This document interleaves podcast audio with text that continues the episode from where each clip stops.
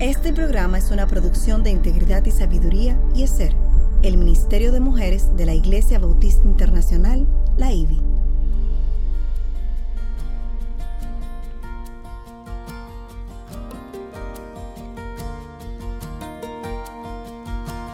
Engañosa es la gracia y vana la hermosura.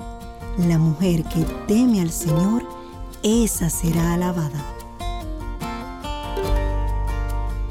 Inicia su programa Mujer para la Gloria de Dios. De modo que si alguno está en Cristo, nueva criatura es. Las cosas viejas pasaron, he aquí, son hechas nuevas. Segunda de Corintios capítulo 5, versículo 17. Bienvenidas a su espacio Mujer para la Gloria de Dios, transmitido por Radio Eternidad en su dial 990M o por las redes en radioeternidad.com.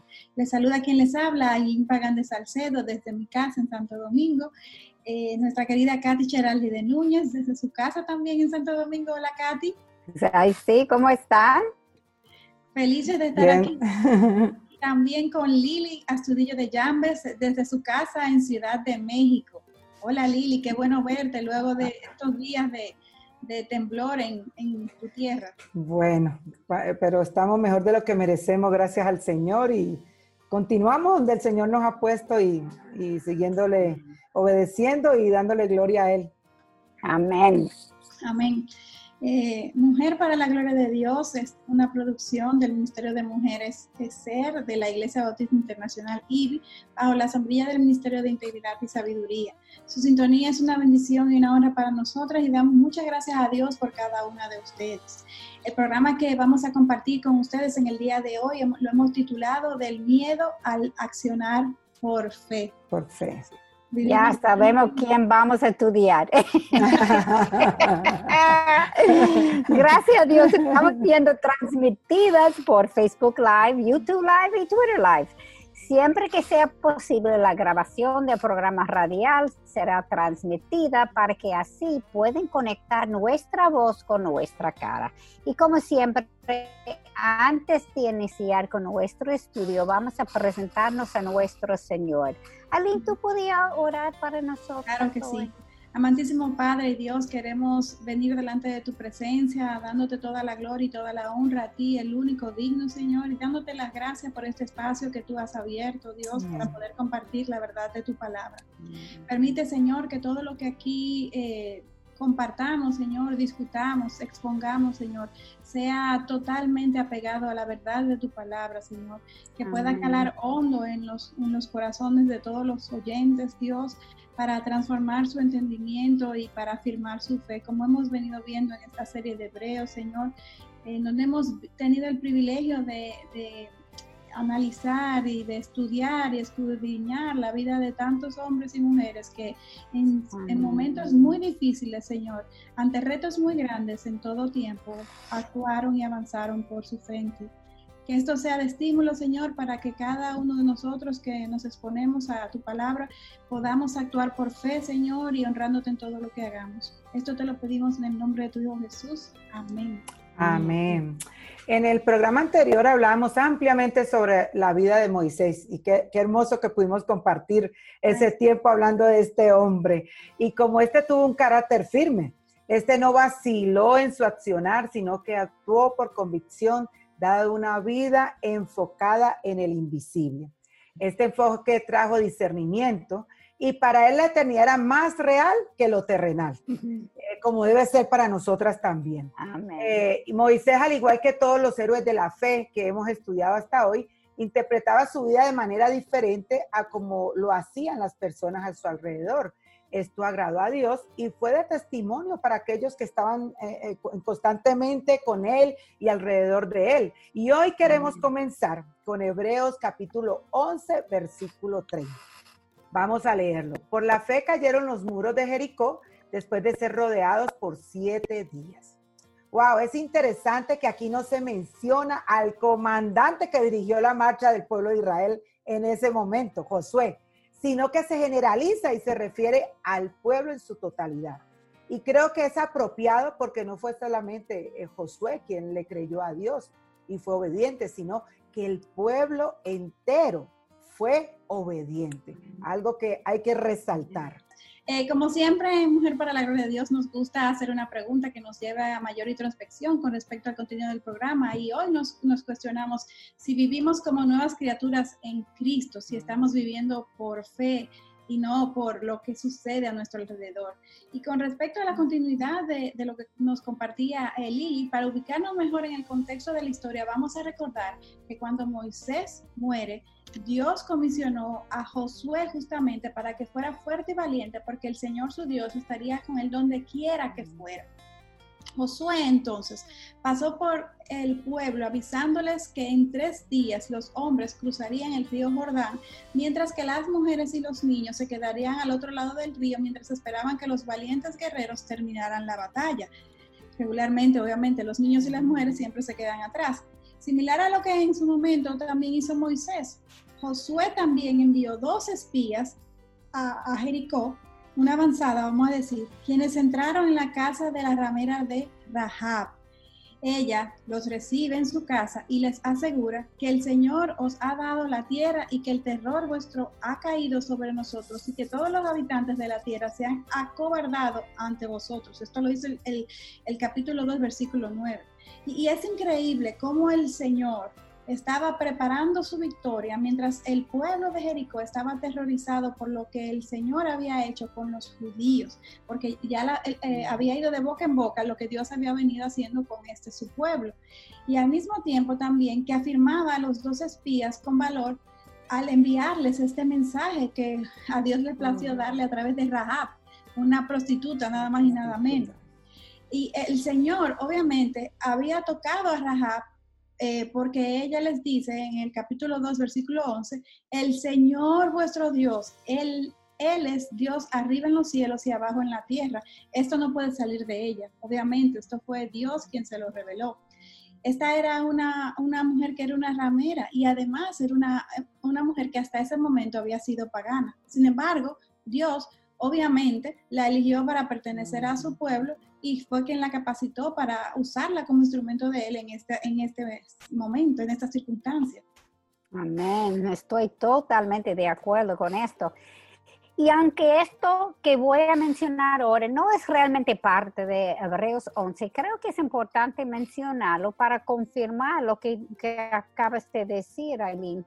Cuando leemos la genealogía de Jesús en Mateo 1, vemos que Raab era la madre de Boaz, el esposo de Ruth, y el hijo de esto fue Obed, el bisabuelo de David. Jesucristo vino del linaje de Raab, la ramera de Jericó. Y retomando ahora la historia, Raab protege a los dos espías y estos vuelven a donde Josué con un buen reporte. Dice así, ciertamente el Señor ha entregado toda la tierra en nuestras manos y además todos los habitantes de la tierra se han acobardado ante nosotros. Eso se lee en 2.24. Una cosa que, que, me viene a mente que cuando tú estabas hablando, Aileen, como ellos habían oído ya de lo que Dios estaba haciendo con los judíos, Imagínense, ellos no tenían email, no tenía teléfono, no tenía WhatsApp. Mira qué rápido va la chisme y qué lejos. eso no chisme, eso es la verdad, pero obviamente todo el mundo estaba hablando. Increíble, y tenemos, tenemos que ser En este caso, propagando las buenas nuevas del Dios poderoso que era la verdad que está pero me, me, viene a la mente, tan, a muchas veces hablamos de cosas y no nos damos cuenta, tan lejos esto puede ir. y, y, si estamos la verdad, está bien, pero muchas veces si no es verdad, es, peligrosísimo lo que hacemos. Un tipo.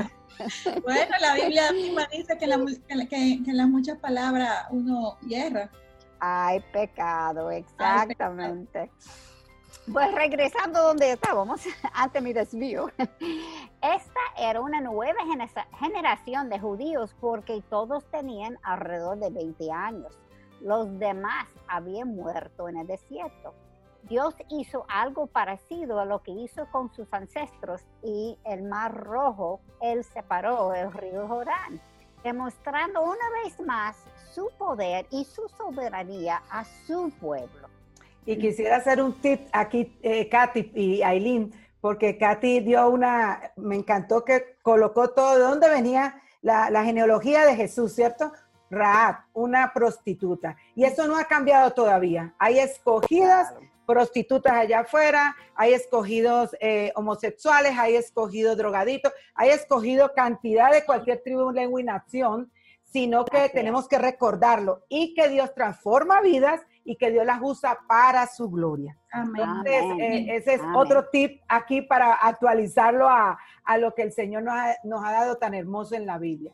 Y volviendo, como dice Katy, que se desvió, yo me, me volvimos a, salir un poquito, pero creo que este milagro les demostró de lo que hablaba Katy, que Dios estaba con ellos. Sin embargo, Dios fue aún más específico con Josué. Eh, de camino a Jericó, el capitán del ejército del Señor estuvo al frente de Josué, con su espada desenvainada en la mano, asegurándole a Josué que la batalla era del Señor. ¿Cuánto nos tenemos que recordar nosotras eso en la actualidad? La batalla es del Señor, aunque esté pasando lo que en este momento estamos pasando, ¿no es cierto? Eh, especialmente la pandemia, terremotos, esto, lo otro, aquello. La batalla es del Señor y está en control de todo y es soberano. Amén. Y, en esta batalla que es del Señor, eh, eh, los entregaría en sus manos, así mismo como hizo con David y el gigante de Goliat, que lo, lo dice en Primera de Samuel, capítulo 17, versículo 47. Ustedes saben quién es el capitán del ejército del Señor, Aileen. Jesucristo preencarnado, sin duda alguna. Qué hermoso, qué hermoso que tenemos ese privilegio. Y escuchemos lo que el Señor dice a Josué en Josué capítulo 6, versículo 2. Dice así, mira, he entregado a Jericó en tu mano y a su rey con sus valientes guerreros. Amadas, noten que no dice te entregará, sino que dice entregado, que es muy diferente. Son dos palabras muy diferentes, porque aunque esto todavía no ha ocurrido, es como si ya estuviera hecho ya, porque Dios lo prometió. Ya, ¿no? Lo que Dios promete, Él siempre lo cumple. La, que no cumplimos somos nosotras, pero Él lo que dice en su palabra lo cumple, está escrito y es así. Así que ahora es cuando las cosas se ponen más interesantes Escuchemos la particular táctica de batalla que Dios dio a Josué en el capítulo 6, versículos 3 al 5, que dice así, marcharéis alrededor de la ciudad, todos los hombres de guerra rodeando la ciudad una vez. Así lo harás por seis días. Y siete sacerdotes llevarán siete trompetas de cuerno de carnero delante del arca. Y al séptimo día marcharéis alrededor de la ciudad siete veces. Y los sacerdotes tocarán las trompetas y sucederá que cuando toquen un sonido prolongado con el cuerno de carnero y cuando oigáis el sonido de la trompeta, todo el pueblo gritará a gran voz y la muralla de la ciudad se vendrá abajo. Entonces el pueblo subirá, cada hombre derecho hacia adelante. Wow. Si tuvieras estado allí, ustedes o yo, ah, wow, ¿cuál hubiera sido nuestra reacción? Bueno, no me imagino. Yo realmente hubiera estado sorprendida ante este plan de batalla tan absurdo, porque humanamente parece muy absurdo. Hubiera hecho, hubiera hecho tal vez muchas preguntas como, ¿cómo es que esto va a funcionar? O sea, ¿qué sentido tiene? No hay algunos pasos que se quedaron fuera, o sea, ¿dónde está la espada? ¿Dónde está la táctica de guerra? ¿Cómo, cómo eso de marchar, dar la trompeta y gritar? Eso Aileen, un tip aquí, o quizá la palabra, ¿dónde está la estrategia? Exacto, ¿dónde está la estrategia? Que se usa mucho. A un humano eh, no la podemos eh, eh, percibir. Y, es, y es humanamente hablando que, estamos hablando de estrategia de batalla, que esta estrategia de, batalla no cuadraba mucho, pero como nos cuenta la historia, sí funcionó sí funcionó, fue efectiva y sí funcionó porque como nos enseña la Biblia, las armas de nuestra guerra espiritual, aunque no son carnales, tienen la fuerza para destruir grandes fortalezas. Amén. Yo pensaría igualito. Y tú sabes una cosa que viene a la mente, como uno dice, ¿qué estrategia? Eso fue la estrategia, pero era de Dios. Era de sabe mucho mejor que nosotros. Porque muchas veces queremos hacer la estrategia nosotros, estrategias humanas, que esas no funcionan. Así, es. Pero Dios, porque Dios, como siempre recordemos que los pensamientos y los caminos de Dios no son los nuestros, como nos recuerda Isaías 55, 8 y 9, y su poder y su soberanía van mucho más allá de lo que nosotros podamos entender o siquiera imaginar, como Efesios 3, 20 también nos dice. Al final, y a pesar de lo extraño de la estrategia, Dios ganó esta batalla, no hay duda, la, la misma Biblia así nos los relata. ¿Y quiénes fueron las personas que caminaron alrededor de la ciudad? ¿Solo los guerreros valientes? No, como escuchamos, a estos les acompañaron los sacerdotes, quienes llevaban junto con ellos nada más y nada menos que el mm. arca del pacto. Y mm. déjenme recordarle que para los judíos el arca simbolizaba la presencia de Dios mismo. Y esto es algo que humanamente hablando uno quisiera tener, uno no quisiera tener que llevarlo a una batalla, obviamente, sino que al contrario, humanamente uno atinaría a ponerlo en un lugar protegido para que por si acaso pasase cualquier cosa, pues esto no fuera tocado, ¿cierto? Así se, así se supone, es la lógica humana. Es la, es la estrategia humana. Así es. Que como tú dijiste, Leli, no funciona. No funciona. Pero como hemos visto hasta ahora con todos los héroes de la fe, estos caminaban por fe y no por vista. No era estrategia lógica ni humana que utilizaron. Ellos tenían la convicción y la certeza puesta en lo que no se ve. Su fe los movía a creerle a Dios y no a la lógica. Y mientras tanto, del otro lado de la moneda, Dios estaba demostrándoles de nuevo que la victoria en la batalla le pertenece a Él y no al poder ni a la inteligencia humana. Amén. Y creo que muchos sabemos el resto de la historia. Al sonar la trompeta con el grito del pueblo, la muralla se cayó y el pueblo subió a la ciudad, cada hombre derecho hacia adelante, exactamente como el Señor dijo, y tomaron la ciudad. Esto me trae a la mente el versículo Mateo capítulo 17, versículo 20, que dice, en verdad os digo que si tenéis fe como un grano de mostaza, diréis a este monte, pásate de aquí allá y se pasará y nada os será imposible. Sé que este versículo ha sido muy mal interpretado muchas veces a partir de este versículo, las personas interpretaron que pueden pedir cualquier cosa y Dios se los dará, cuando en realidad, lo que este versículo está diciendo es que los milagros no dependen de la cantidad de fe que tengamos, sino en quién tenemos depositada nuestra fe y si estamos pidiendo conforme a la voluntad del Señor. Muy importante, conforme a la voluntad del Señor y no a nosotros. Y, si estás seguro de lo que estás pidiendo, está alineado con la voluntad del Señor, entonces persiste en pedir con fe. O sea, uno ora al Señor con fe en la voluntad tuya, Señor. Por eso el Padre nuestro nos enseña, eh, sea la voluntad tuya en el cielo como en la tierra, que es donde nos enseñan, el, el Señor nos dejó el mayor ejemplo de lo que es orar una forma de no repetición, pero sí de, la forma como que podemos orar. Entonces, eh, eh, podemos ver que nuestro Dios no falla. Todas las, y todas las promesas de Dios son en sí en Jesucristo, como nos lo dice segunda de Corintios 1.20. Ahora, retomando y siguiendo con el siguiente versículo, Hebreos 11, versículo 31, que dice así, por la fe la ramera Raab no, no pereció con los desobedientes por haber recibido a los espías en paz. ¡Wow! Y aunque ya mencionamos a Raab, creo que debemos estudiarla desde otro ángulo ahora. Vimos cómo el Señor la convirtió, abrió su mente para que ésta pudiera tener el discernimiento. Y creo que es importante que veamos la fe y la certeza que tuvo Raab para los judíos. Eso es muy importante. Regresemos de nuevo al libro de Josué, capítulo 2. Pero antes de leer lo que ocurrió, quiero eh, especular un poco y un poquito sobre Ra. Ra fue una ramera. Ella satisfacía los deseos sexuales de los hombres a cambio de dinero. Y aunque esto sucedió en otra época y cultura muy diferente a la nuestra, dudo que esta profesión fuera considerada honorable, nunca. Eh, aún esa, esa casa se entiende que estaba en la muralla bien pegada y era precisamente por eso en los estudios que se hace con los grandes eruditos, dicen que esa casa estaba bien y bien, pegada. Por eso es que ellos pudieron saltar. La parte más baja de la ciudad. ajá, precisamente porque nunca se ha visto honorable.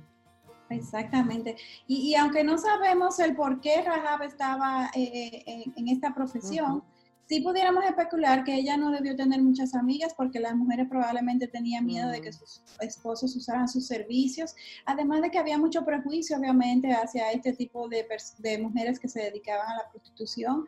Y es posible también que a ella le gustara el dinero porque a pesar del rechazo que recibía del pueblo, ella se mantenía practicando esta profesión y dice que a su familia, se menciona a su familia junto a ella. Nadie sabe si ella era la encargada de, de llevar pan a la mesa.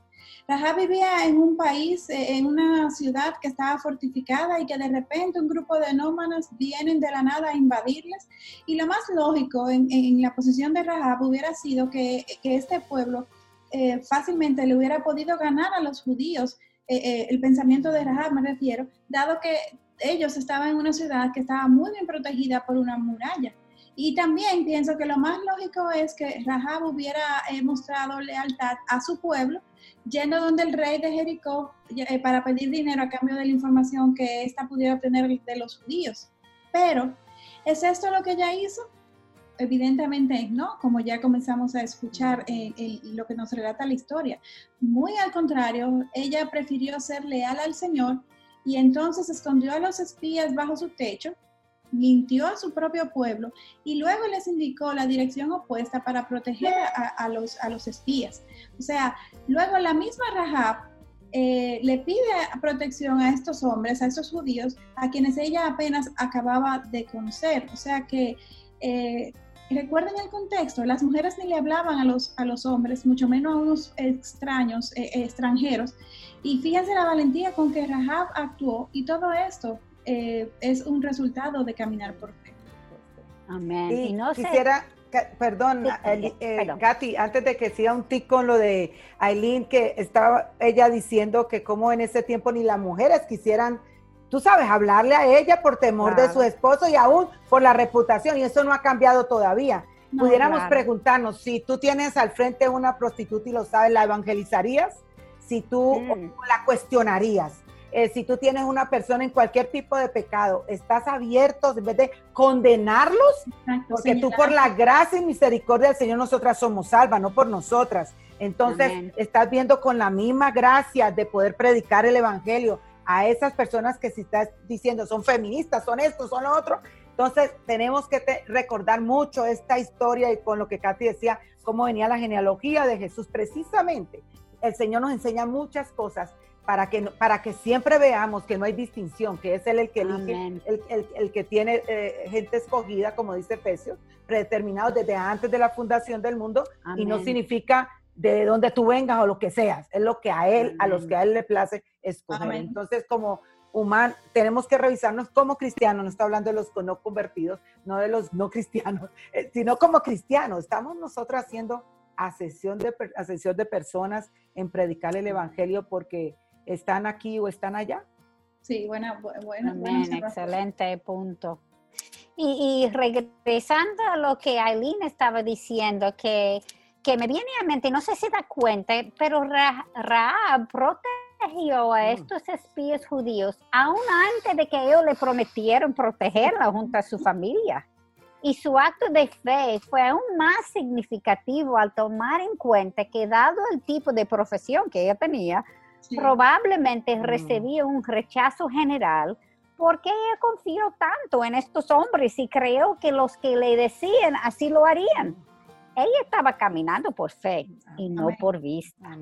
Ella veía con sus ojos espirituales y entendió que lo que no se ve tiene más valor que lo que sí se ve. Y vemos que otro aspecto de la fe que se cumplió con ella es que ésta recibió la aprobación de Dios y de todo el pueblo judío porque Salmón se casó con ella. y podemos especular también que Raab dejó su profesión de prostituta atrás porque se casó con Salmón y tuvo a por lo menos un hijo que sabemos Bus. Si algo hemos visto en todas estas personas es que después de tener un encuentro con el Señor, sus vidas le glorificaren a Él, como tú dijiste, Lily. No importa de dónde viene. cuando cambia y comienza a glorificar a Dios. De hecho, el peor sitio de donde viene, mejor glorificamos a Dios. Amén, amén. El poder que Él tiene. Y eso no ha cambiado. Lo hizo conmigo, lo hace con, con todo, lo hizo con ustedes. O sea, el Señor es maravilloso y es el mismo que cambió a Raab, sigue cambiando corazones cuando nos arrepentimos y, lo reconocemos como Salvador y Señor de nuestras vidas. Y esto con lo que venía hablando Katy, que Raab aún siendo una ramera no fue diferente, esto nos confirma que nunca debemos de pensar lo que venimos hablando desde hace rato, que porque nuestro pasado sea demasiado sucio no seremos aceptadas por el Señor. Y qué, buen punto este, porque eh, es mejor agradar al Señor que antes que a los hombres. Y, lo digo por experiencia. Eh, muchas veces eh, somos rechazados cuando llegamos de, primero y conocemos al Señor y contamos de dónde venimos. Somos rechazadas por eso y es algo que Dios tan bello nos tiene en sus brazos y sigue ayudando. Y también tenemos hermanas hermosas, amadas, que no miran eso, sino que, sin embargo, recogen para seguir discipulando y ayudando a crecer. Así que ningún pecado es más grande que el amor de Dios para con sus hijos. Además que Cristo fue crucificado por todo tipo de pecados cometidos por todo tipo de ser humano. O sea, toda tribu, toda lengua, toda nación, de donde sea.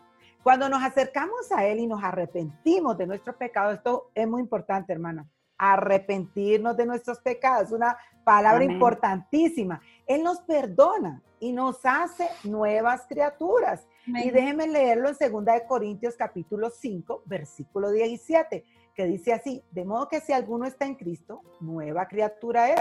Las cosas viejas pasaron, he aquí son hechas nuevas. Wow, qué hermoso versículo. Es un versículo que, que, a mi vida fue uno de los primeros versículos que, tocaron mi vida. Y nuestro pasado ha sido redimido. Ahora tenemos la morada del Espíritu Santo, Él nos guía para vivir por Cristo.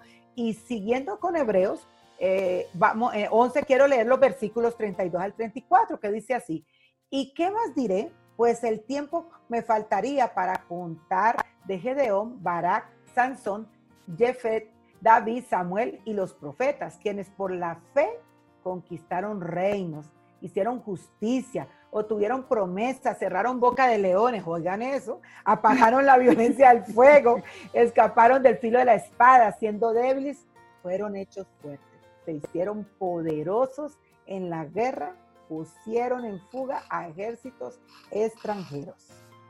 Así es, y, aunque obviamente no pasaremos tanto tiempo revisando a los otros personajes, porque tenemos un límite de tiempo que siempre respetamos. claro. Sin embargo, más o menos. sin embargo, Katy, sin embargo, quiero resaltar algunas cosas dentro del tiempo que tenemos. Por ejemplo, Gedeón en Jueces 6.1 dice, y leamos, los hijos de Israel hicieron lo malo ante los ojos del Señor y el Señor los entregó en manos de Madián por siete años. Sea, los madianitas humillaban al pueblo mm. diariamente. Cuando los mm. judíos sembraban, venían los madianitas con los amalecitas y los hijos del oriente y destruían el producto de la tierra, no dejando sustento alguno para estos. Los judíos en, este, en, medio de, este, de esta circunstancia clamaron al Señor y nuestro fiel Dios se movió ante su clamor. Entonces el ángel del Señor se presentó a Gedeón, quien estaba sacudiendo el trigo en el lagar, para esconderlo de los, de los madianitas. Y quiero leer lo que el ángel del Señor eh, llamó a Gedeón y le dijo, dice, el Señor está contigo, valiente guerrero, en el capítulo 6, versículo 12.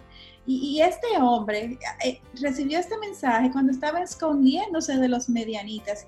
Y el Señor le llama valiente guerrero. no, es como eh, contradictorio. Sí, eh, más o menos me recuerdo de caminar por siete días y se va a caer la muralla. Tiene tanto razón. Y vamos a ver otros pasajes que muestran la falta de valentía de Gedeón. Pero antes de leerlo, noten lo que el Señor dice antes de llamarlo el valiente.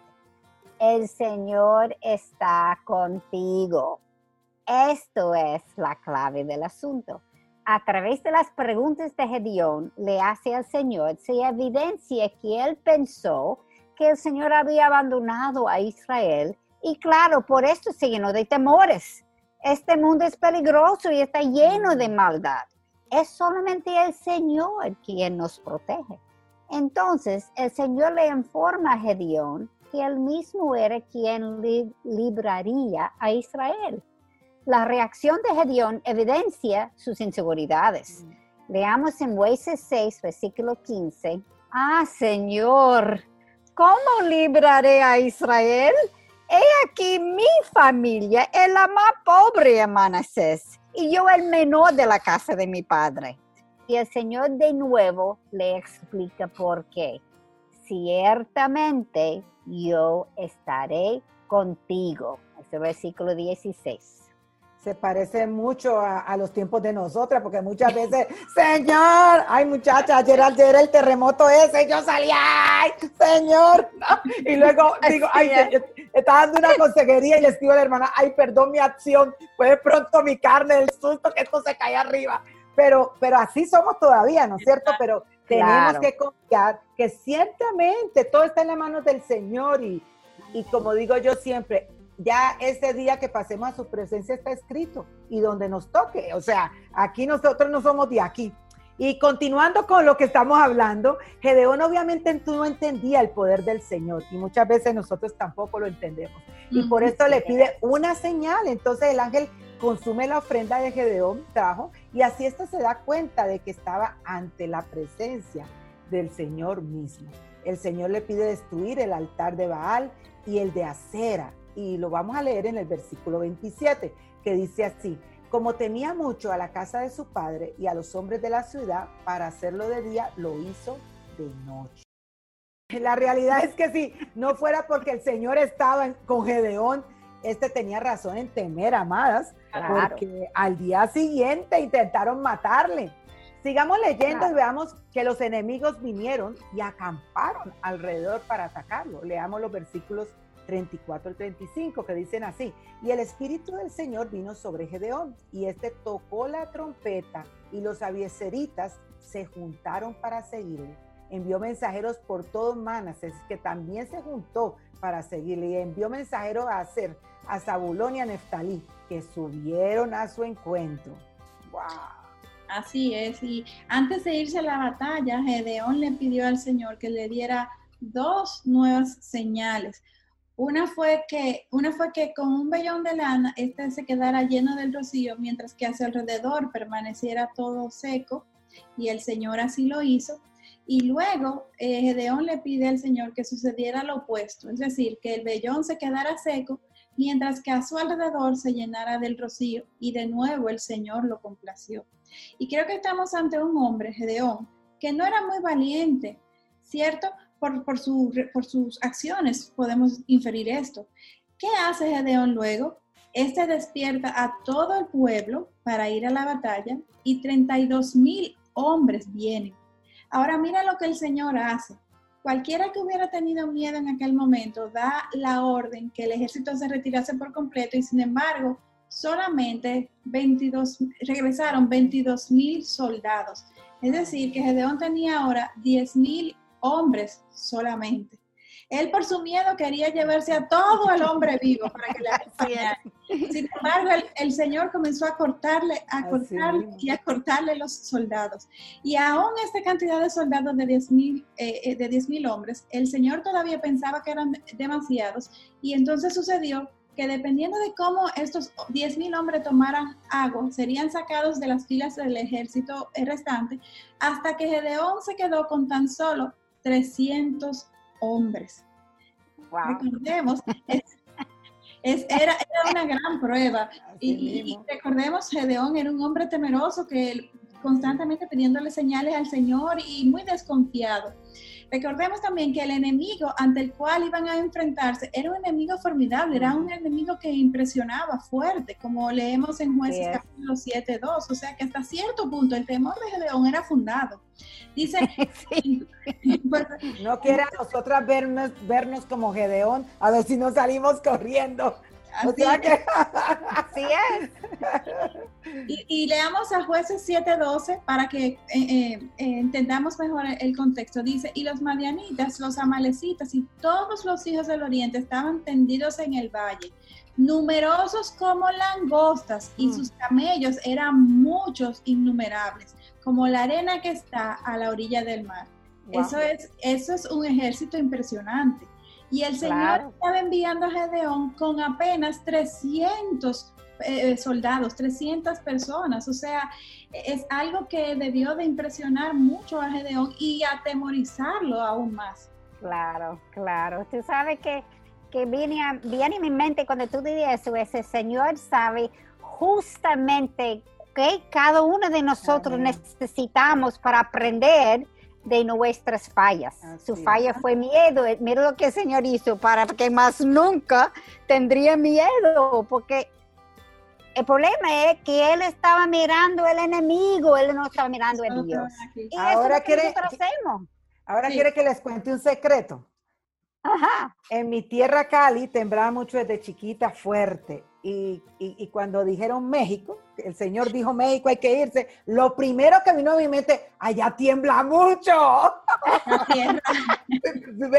Siempre uno, esos temores, ¿no? Pero ok, pero hay que irse, ¿no? Hay que irse. Y son cosas que Dios las usa, pero también las usa para, aún en medio de estar aquí, tener la confianza en el Señor, que Dios está en control y que tenemos que ser obedientes a lo que Él nos lleva porque nos va a ir perfeccionando, nos va a ir ayudando a crecer, nuestro carácter va a ir siendo formado en todas esas situaciones. Así que eh, en este tiempo también el Señor va, a lidiar con nosotros en esas áreas, como, como lidió con Gedeón.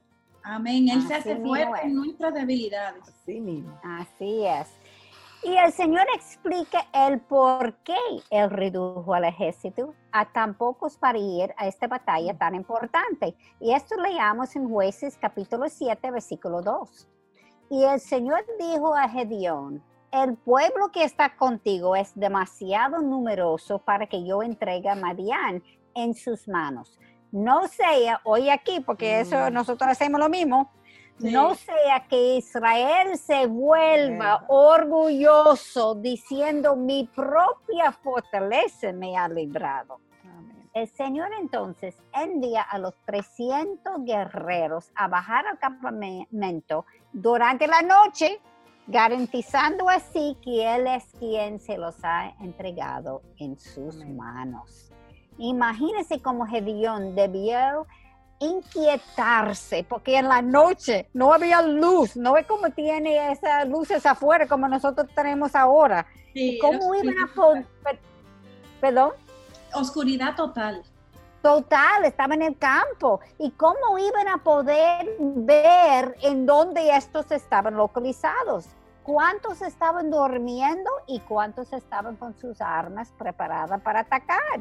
Mas nuestro misericordioso y paciente Señor orquesta todo para que estos pudieran escuchar lo que los madianitas estaban diciendo.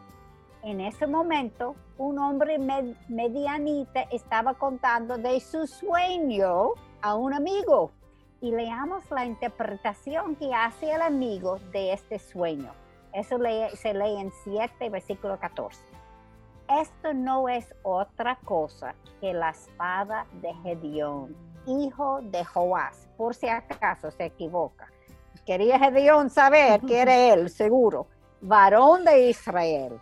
Dios ha entregado en su mano a Madián y a todo el campamento. Al escuchar esto, Gedeón se llenó de valor y fue hacia ellos con sus 300 hombres.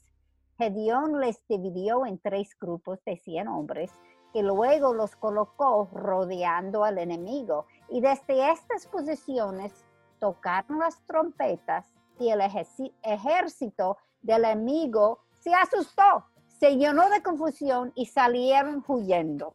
Gedeón entonces le pidió, ayuda a los pueblos que estaban a su alrededor, pelearon todos juntos a Israel y obtuvo la victoria. Wow. Y, de no suena como Dios. imagínate. De nuevo vemos que Gedeón actuó con fe con la plena certeza de que el Señor le usaría para obtener la victoria. La fe cambió a Gedeón y este pasó de ser un hombre miedoso a todo, se convirtió en un hombre valiente, todo por la fe que tuvo en su Dios. La confianza en Dios y la fe en Él puede cambiar a un hombre de ser miedoso a ser un hombre obediente en la palabra de Dios. Estamos generalizando hombres, pero mujeres también.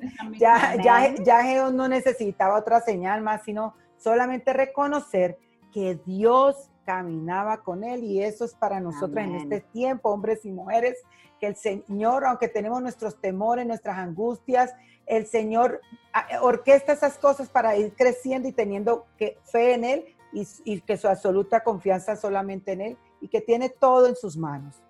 Amén. Así es. Y, y, quiero aclarar o dar un tip, como tú dices, Lili. Eh, no es que nosotros no vayamos a experimentar miedo porque, mm, tenemos fe. El, miedo es parte de, nuestra condición caída, eh, viviendo en este mundo. Lo que nunca el miedo debe de dominarnos o debe de detenernos porque tenemos que recordar que por encima de cualquier hombre o gigante que se nos levante enfrente, Dios está en control de esa, circunstancia, de esa persona, de lo que sea el reto que tengamos delante. Dios está en control y, como Él nos promete en su palabra, todo obrará para bien para que confiamos en Él. y Aileen, perdón, con una palabra muy importante y es el ser obedientes, ¿no? O sea, eso es muy importante entender que todo lo que Dios permite, cuando estamos en obediencia, viene el miedo porque como, como lo explicaba Eileen, como las emociones, o sea, Dios nos creó así y estamos en una humanidad caída de esos momentos te, vas te van a venir. Yo viví uno ayer muy vivido de miedo, pero luego después reaccioné, temblaba, pero dije, bueno, ok, Señor, ya sigamos, ¿no? Hay que, hay que seguir el día. Pero, pero eso es parte de la vida, ¿no? Pero cuando hay obediencia y obediencia a lo que el Señor nos ha llamado a hacer, todo lo que los temores o los miedos o las situaciones que pasemos, eh, el Señor nos va a ir llevando de su mano y vamos a poder pasarlo al otro lado. Amén. Y tú sabes una cosa, no sé si ustedes lo hacen, yo lo he hecho. Cuando el Señor trabaja en un área de mi vida, obviamente, por ejemplo, vamos a decir miedo. Entonces, cuando yo estoy enfrentando algo que me da miedo, yo me recuerdo lo que el Señor hizo la otra vez. Amén. Tú sabes, y eso te llena, ay, déjeme reenfocar en Dios, porque eso es donde está el poder. Amén, así es. Y, quiero que, nos preguntemos a manera de, de, introspección, ¿cuántas de nosotras estamos llenas de miedos, inseguridades y nos sentimos como Gedeón, en algún momento inclusive abandonadas por Dios? ¿Cuántas de nosotras tenemos un pasado del cual tengamos que, que avergonzarnos, así como, como Rahab? Y que por esto creamos que no podemos ser aceptadas por Dios o, que éste no nos pueda usar. Tenemos, hermanas, buenas nuevas para todas nosotras. Amén. si, hemos aceptado a Jesucristo como Señor y Salvador, si somos una nueva criatura en Él, las cosas viejas pasaron y Dios puede convertirnos en un soldado útil para su reino. Amén. Porque no por nuestras capacidades, sino porque nuestro Dios es capaz, porque Dios nos suplirá, porque Dios abrirá puertas, porque Dios nos hará fuerte en nuestras debilidades. O sea que es un asunto, como hemos visto a lo largo de estos últimos programas, en la vida de estos personajes que hemos estado estudiando, todos estos hombres eran hombres que tenían, eh, que podíamos señalarle faltas en su carácter. Sin embargo, lo que, lo que les dio, les, garantizó el éxito, no fue su capacidad humana, sino su mm. fe y su dependencia y su obediencia, al Señor. Y ahí antes de que me corte la Katy, que ya nos vamos a acabar, un tip importante eh, es el hecho, amadas, que como cuando, cuando venimos así, personas como nosotras, como una Raab, eh, como nosotras, por eso en Mateo eh, nos dice 28 del 19 al 20, hacer discípulos, porque tenemos que caminar con, con las personas y disipularlas y, y, y, y, aunque nosotras tres escribimos mucho, no es que solamente con los escritos se va a quedar la persona, hay alguien que tiene que caminar con ella, alguien que tiene que disipularla de cara a cara, alguien que tiene que ver sus temores, ver, ver, ver que su pasado no ha podido eh, entender bien que Dios ya lo perdonó, de que tiene que caminar a través de la palabra para que su mente sea transformada y su corazón y pueda glorificar a Dios con su vida y ser usada por el Señor. porque no hay límite para Dios.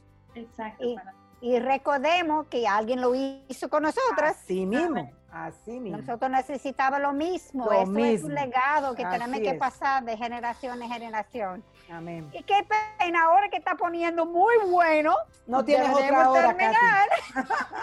el tiempo ya se nos agotó otra vez. En el próximo programa continuaremos con el estudio del libro de Hebreos, comenzando justamente donde nos quedamos hoy, en el capítulo 11, versículo 32 escuchemos su voz mientras estudiamos su palabra esta semana y no dejan de sintonizarnos en nuestro próximo programa donde seguiremos con la serie de Hebreos 11. Amén. Y, y si tienen preguntas sobre los temas que estamos tratando, peticiones de oración o una consulta puntual, pueden enviarlas a nuestra página o escribirnos a Mujer para la Gloria de Dios arroba gmail.com. Nuestra motivación y deseo es compartir con otras hermanas en la fe lo que por gracia a Dios nos ha revelado. Y queridas hermanas, queremos recordarles que necesitamos también de sus oraciones para seguir llevando el mensaje del Evangelio. A todas tres nos ha puesto en, lugares y ministerios diferentes, pero gloria a Dios, ese, es el pueblo de Cristo para edificación de su pueblo. Y no es un dicho, es una necesidad real. Oremos por el programa Mujer para la Gloria de Dios, toda la programación de Radio Eternidad, por el Ministerio de Ser y Integridad y Sabiduría, eh, para que el Señor siga dando la sabiduría que se necesita. Necesitamos de la protección de nuestro Señor. Así es. Y ya saben que pueden seguirnos en Twitter e Instagram escribiendo arroba mplgdd y en Facebook Mujer para la Gloria de Dios. Les esperamos en nuestro próximo encuentro, Dios delante, aquí en Radio Eternidad, impactando el presente con un mensaje eterno. Amén. Y muchas gracias por su sintonía. Hasta la próxima. Bendiciones. Hasta luego. Bendiciones. Bye bye. Dios les bendiga. Este programa es producido en los estudios de Radio Eternidad.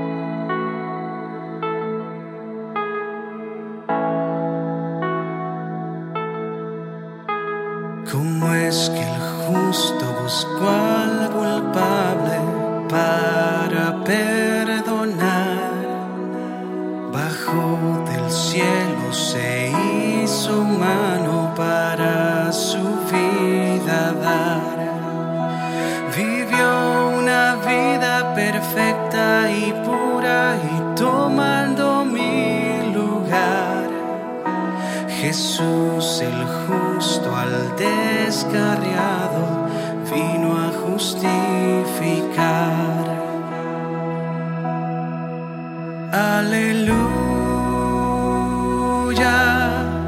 aleluya. Ya tengo vida, ya tengo el cielo por Cristo mi Salvador. Aleluya, aleluya.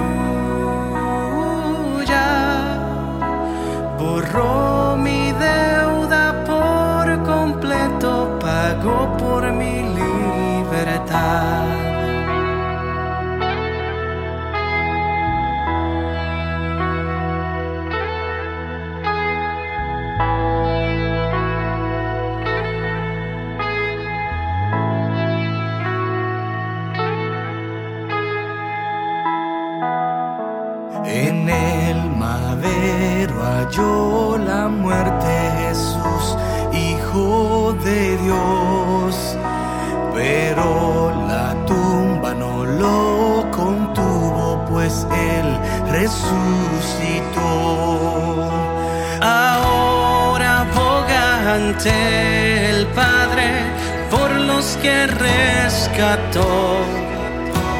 Como su amor no existe otro, su sangre me compró. Aleluya, aleluya.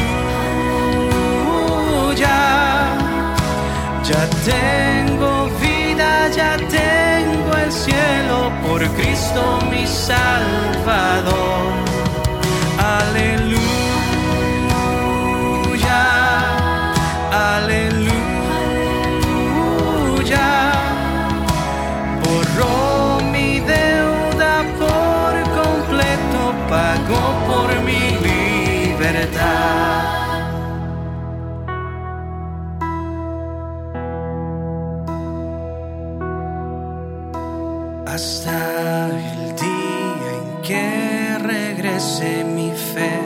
No cesará, porque al reino ya tengo acceso, nada lo cambiará.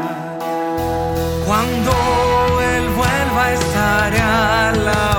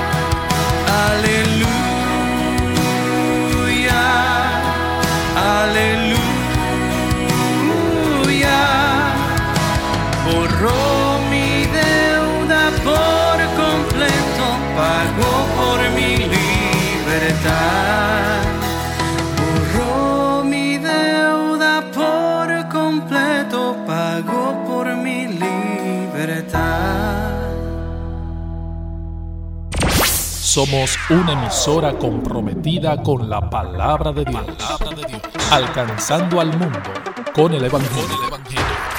Radio Eternidad, impactando al presente con un mensaje eterno.